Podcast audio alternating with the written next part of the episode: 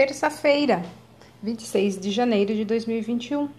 A leitura do texto bíblico está no livro de João, capítulo 10, nos versículos 4 e 27. Ser como. Desde sempre, um dos maiores desafios do cristão é ser como Cristo, seja em pensamentos, seja em comportamentos, atitudes ou nas demais esferas da vida. Para isso, é preciso saber discernir entre os valores que pautam o sistema atual e o ensino de Cristo. Muitos chamam nossa época de pós-modernidade. Ela se caracteriza, entre outras coisas, por velocidade na transmissão de informações, valorização do ego, hedonismo, consumismo, narcisismo, ausência de valores morais, individualismo e subjetividade. Parece impossível imitar a Cristo nesse contexto, mas não podemos negociar os padrões e valores divinos para ceder aos nossos desejos ou às imposições da sociedade.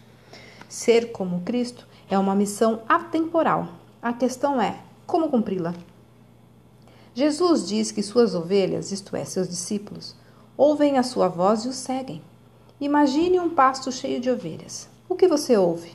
O balido das ovelhas possivelmente o latido de um cachorro, o vento, talvez um riacho por perto. Mas quando o pastor chama as ovelhas, elas ouvem a voz dele, concentram-se nela e a seguem. Não adianta outra pessoa chamá-las, pois só atendem à voz conhecida de seu pastor. Essa imagem é uma boa analogia da nossa vida. Muitos ruídos tentam abafar a voz de Jesus, outras vozes tentam nos atrair para caminhos errados. Mas se aprendermos a reconhecer a voz de Deus que se manifesta principalmente na Bíblia, na Sua palavra, não seremos enganados ou destruídos. É só assim poderemos ser como Ele é. Lembro-me de um tempo em minha adolescência em que andava sempre com o mesmo amigo. A certa altura, minha mãe disse: Meu filho, você está falando exatamente igual Fulano. É dessa forma que vejo o desejo de Paulo expresso na Bíblia. Quanto mais convivemos com Cristo, mais nos tornamos parecidos com Ele. Concentrar-se em Cristo e ser como Ele é uma tarefa árdua, mas vital para todo cristão. Olha, conhecer bem a Jesus é fundamental para ser um bom imitador dele.